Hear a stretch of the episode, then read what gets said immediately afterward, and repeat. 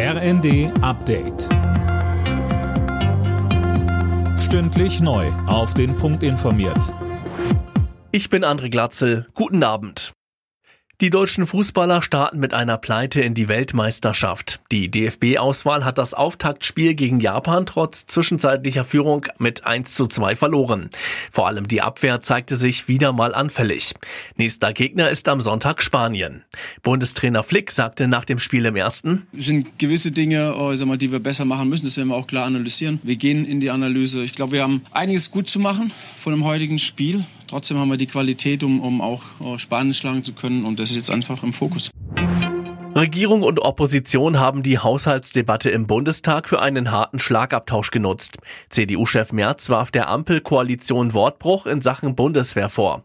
Trotz des beschlossenen Sondervermögens gäbe es noch keine Aufträge.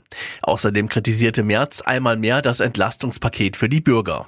Nun kann man das Ganze abhaken unter dem Stichwort handwerklich miserables Regierungshandeln. Kanzler Scholz konterte, Verehrter Herr Merz, als ich Ihnen gerade zugehört habe, musste ich an Alice im Wunderland denken. Was in Wahrheit groß ist, das reden Sie klein und umgekehrt. Und was zunächst logisch klingt, ist in Wahrheit blanker Unsinn.